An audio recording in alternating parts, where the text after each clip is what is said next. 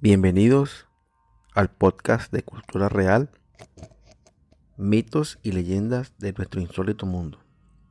Además, historias basadas en hechos reales.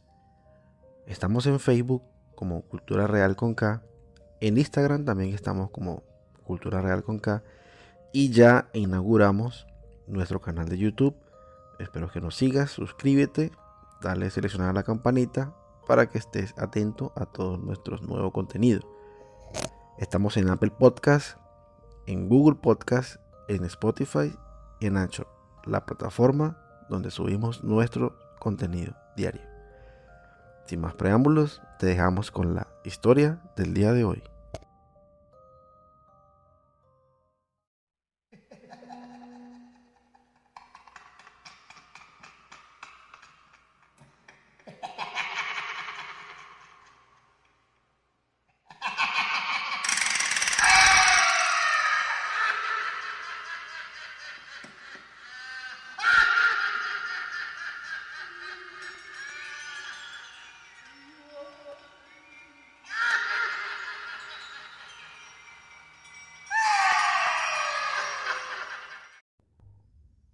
Hola, ¿qué tal amigos? Nuevamente por acá bienvenidos a este canal de podcast de cultura real, de mitos y leyendas y historias verdaderas. La noche de hoy traeremos otro tema referente al cine y a la pantalla grande, como lo fue la película de Pottergeist de 1982. Resulta ser que esta película tiene unos encantos, unas historias referente a lo que pasó nuevamente antes, durante y después del rodaje. La verdad, son muchas las intrigas. De hecho, personas que participaron en la cinta fallecieron en extrañas circunstancias. Esta historia nos las dio un amigo seguidor, Cristian, de Colombia, nos comentó referente a esa historia, nos las hizo llegar y nosotros pues las queremos compartir con ustedes. Por una maldición derivada del uso de esqueletos reales conseguidos en una morgue para una de las escenas más célebres del film. Cinco años recién cumplidos, esa es la edad que tenía Heather O'Rourke cuando la reclutaron para formar parte del elenco de una de las películas más icónicas de la historia del cine del terror. La angelical cría, hermana pequeña de la también actriz Tammy O'Rourke, estaba un día sentada sola esperando a su madre en la cafetería del Metro Golden Mayer, esto es una casa de grabaciones de estudio, cuando un extraño se le acercó y le preguntó su nombre. Me llamo Hater O'Rourke pero tú eres un extraño y no puedo hablar contigo, le respondió ella. Prudentemente, donde las hubiera. Cuando al cabo de un rato regresó su progenitora, el misterio o el misterioso hombre se dirigió a ella y se identificó como, como Steven Spielberg.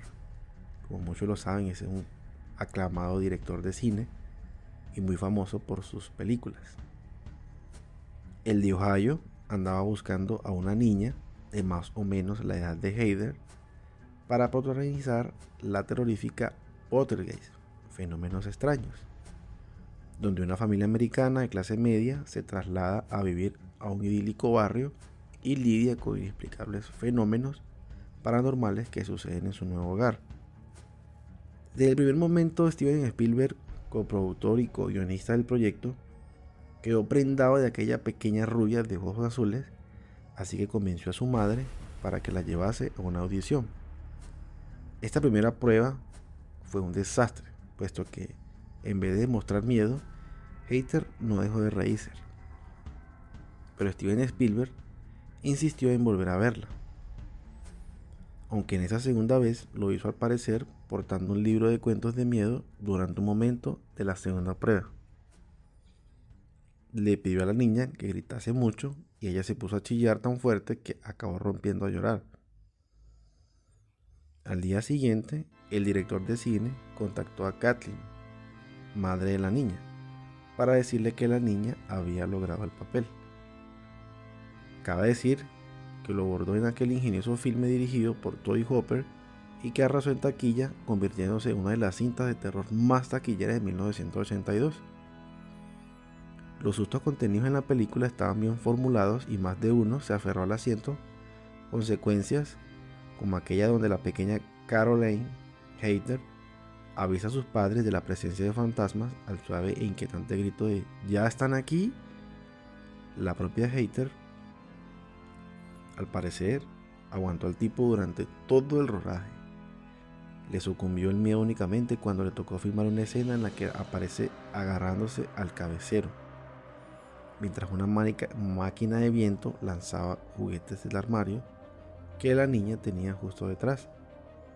Dicen que Spielberg, que siempre ha tenido mucha mano izquierda para todo aquel preciso momento, cogió a Hater entre sus brazos y la calmó asegurándole que no tenía que volver a grabar esa secuencia. En la vida real, Hater era muy poco amante de las películas de terror. En cambio, se pirraba por los dulces, las compras y los libros. Aprendió a leer perfectamente a los 5 años y devoraba todos los que caían en sus manos. Nunca recibió clases de interpretación, aunque ya antes de debutar en la gran pantalla había protagonizado alguna que otra película o anuncio publicitario de compañías como Mattel o McDonald's. Nada, esto impidió que, de la noche a la mañana, la pipiola se convirtieran en todo un icono del cine del terror y fantástico. La gente empezó a reconocerla por la calle, la, cuenta bancaria de sus padres empezó a abultarse y sus compañeros de colegio llegaron a elegir la presidenta de la clase. Las ofertas de trabajo no tardaron en hacer acto de presencia y los productos de varias series de televisión como Happy Days de 1982 hasta el 83 y de Western de 1983 o En Busca de Amores Perdidos del 84 contaron puntualmente con ella, aprovechando las bondades de su turno mediático para la Portergeist manía. Llegó a que en 1986 estrenase en cines la esperada secuela de su primera película Porter 2. En otro lado, donde la, la inquietante Caroline, por supuesto, sigue teniendo poderes extrasensoriales, aparece charlando con su recién fallecida abuela por un teléfono de juguete. Esta entrega es bastante inolvidable. La propia Heider llegaría a comentar que la peli le parecía demasiado aburrida y que no creía que nadie asustase con esta película. Pero no cabe duda que sirvió para que la simpática chiquilla pasara a formar parte de la historia de Hollywood. La vida de la ya entonces preadolescente actriz iba en viento cuando en enero de 1987 comenzó a tener síntomas similares a lo de la gripa común. En primer momento, los médicos contaron que se trataba de una simple gripe pero los síntomas continuaron y el día que Hater se le hincharon las piernas y los pies, sus padres volvieron a visitar al, médico, que esta vez le informó que la chica padecía de giardiasis, una enfermedad intestinal producida por un parásito microscópico. Le recetó un antiparasitario poco antes de que se comenzó el rodaje de su cinta proyectó su previsora madre la llevó a una revisión médica para asegurarse de que todo estaba ya en orden. Y tras hacerle una radiografía a Hater, los facultivos descubrieron que aquel parásito había desaparecido, que en su intestino estaba todavía algo inflamado, pero que ellos pensaban que era la enfermedad de Crohn, que consiste en una inflamación crónica del intestino. El nuevo parte del médico obligó a Hater estuviera bajo medicación durante toda la filmación de Portrait 3 de 1988. La cortisona y la sulfamida que tomaba explicarían por qué su rostro y cuello aparecían notablemente hinchados en la cinta, aunque ella nunca se quejó de nada durante el tiempo que duró el rodaje. De lo que se acabó un poco enferma la actriz fue de interpretar una y otra vez a la popular Caroline tanto es que así una vez llegó a comentar públicamente que en caso de que llegase a filmar una cuarta entrega de la saga, sería la última vez que daría vida a este personaje. En otras palabras, por nada del mundo quería encasillarse. No quiero seguir actuando, decía ella. quiero ser directora. Estuve pensando eso durante un tiempo. Hace un par de años decidí que el trabajar detrás de las cámaras sería una experiencia diferente. Y también podría escribir algunos guiones, confesaría en alguna ocasión. Hater no podía imaginarse que todos aquellos sueños iban a quedar en aguas de borrajas. Su estado de salud pareció óptimo y de hecho para celebrar el fin del rodaje de su último trabajo, la actriz pasaría aquel verano viajando por el país con su madre y su padrastro Jim, un camionero que con Kathleen llevaba casada desde 1984. Pero su vida dio un vuelco de 180 grados el 31 de enero de 1988. Ese día Hater se levantó vomitando con un fuerte dolor de estómago que la llevaba a pasar la jornada bebiendo Gatorade. Se fue a la cama sin probar bocado y a la mañana siguiente se sentó a desayunar, pero se vio incapaz de tragar el pan de la tostada que tenía sobre la mesa.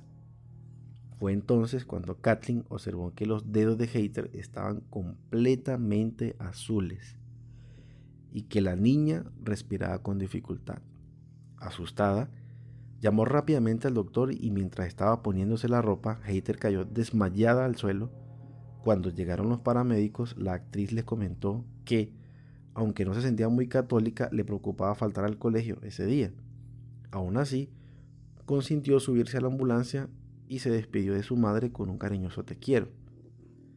De camino al centro hospitalario, ubicado a tan solo 10 minutos, Hater sufrió un infarto y perdió la conciencia in extremis. Los paramédicos pudieron reanimarla y montarla en el helicóptero que la trasladaría hasta el hospital de niños en San Diego, cuya mesa de operaciones o en cuya mesa Hater murió a las 14 y 43 horas, 2 y 43 de la tarde, como consecuencia de un paro cardiorrespiratorio sufrido en el transcurso de un shock. Poco después se armó una gran revuelta a salir a la luz que la actriz había sido víctima de una grave obstrucción del intestino causada por la estenosis congénita intestinal que padecía, un problema que en su día a día había sido diagnosticado erróneamente como enfermedad de Crohn y que ningún médico descubrió hasta el momento que la actriz se sometió a la susodicha operación de urgencia que le costó prácticamente la vida. Es decir, que esta actriz, luego de ese rodaje, sufrió una recaída, no se dieron cuenta, no se la trataron debidamente y automáticamente la actriz perdió la vida en la sala de cirugías. Es muy curioso que nuestras historias reales siempre terminen con muerte con iras, como los hemos venido hablando en nuestros podcasts pasados, siempre hay algo que va a pasar cuando se hace o se intenta hacer o simular las cosas malas. Y más cuando son niños. En el podcast pasado hablábamos de la actriz Linda Blair, que también sufrió muchísimos cambios en su vida, hasta en su salud y a nivel psiquiátrico, por ese film o ese rodaje que fue tan, tan, tan complicado. Recuerden que esta historia llegó gracias a uno de nuestros seguidores, nuestro amigo Cristian. Esa historia no la conocíamos, la estamos haciendo pública acá. No se pierdan un próximo capítulo de este podcast. Seguimos mejorando, seguimos trabajando ya estamos en nuestro canal de YouTube para que nos puedan seguir. Estamos también trabajando en nuestra edición de nuestro audio. Y muy pronto, muy, muy, muy pronto vamos a tener nuestro primer video de podcast en vivo grabado y subido a nuestro canal de YouTube. Recuerden que les habló Denison Matallana de Cultura Real en el podcast de mitos y leyendas e historias reales. Dato interesante. Para esta película, cuando ya tuvo su época de fama, en el 2002, una banda de metal alternativo estadounidense llamada Defton sacó un tema con el nombre de la película. Lo vamos a dejar más adelante con un pequeño abrebocas referente a este tema. Sé que a muchos de ustedes no les gusta este género, a otros sí. Espero que lo puedan disfrutar y nos veremos en una próxima ocasión. Un gran saludo y un abrazo y recuerden que esto fue Cultura Real.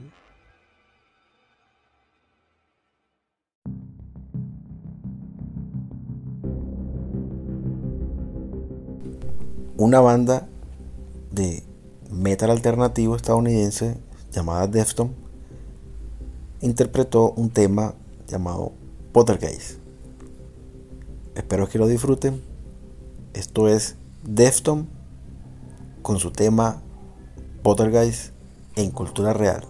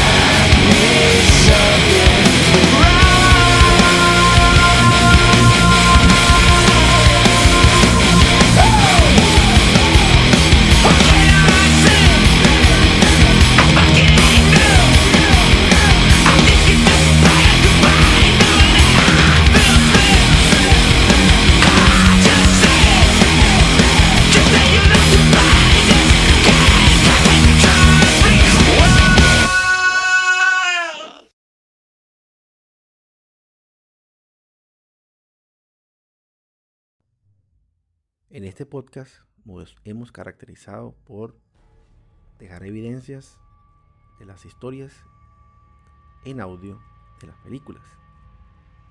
Esta historia o este fragmento de la película Poltergeist va a ser publicado en nuestro canal de YouTube de Cultura Real con K. Los dejamos con un pequeño interludio de esta aclamada película.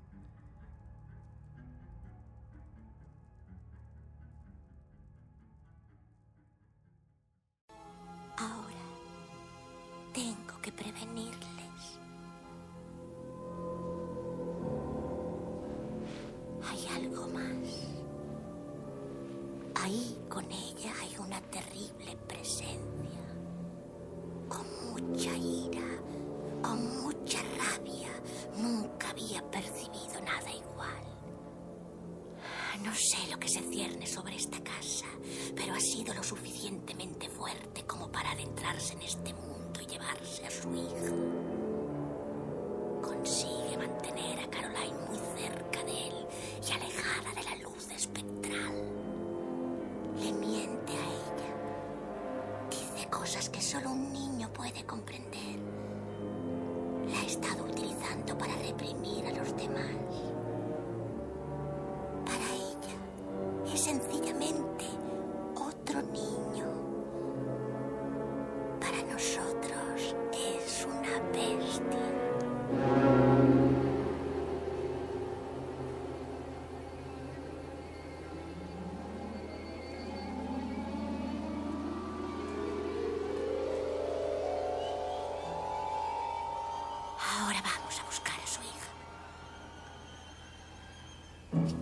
Cintas rojas, pañuelos, pelotas de tenis, Bien, la cuerda. el agua del baño. Ya la cerré, está preparada. Muy bien. Llámela.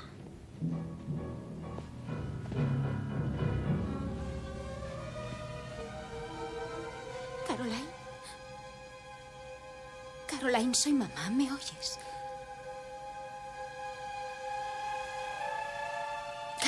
Por favor, dile hola, mamá. Insista. ¿Puedes saludar a tu padre? Papá y yo te echamos mucho de menos. Mucho, te queremos mucho. Por favor, dinos algo. Está reprimida. ¿A qué se ¿Quién- refiere? Tiene muchos brazos a su alrededor. Ella cree que está a salvo. ¿Quién la amenaza más, usted o su marido? Ninguno de los dos. Steve decide los castigos, yo no. Oh, vamos, Dayan, es justo. Dejen la discusión para más tarde. Steve haga que Caroline le conteste. Caroline, Enfádese con ella. soy papá. Enfádese con ella o jamás volverá a verla. Caroline, quiero que me contestes. Dígale que si no le contesta la castigará, la pegará. Oh, vamos, yo nunca he pegado a los niños. Cariño, por favor, díselo. Caroline, quiero que me contestes o me veré obligado a darte un par de azotes.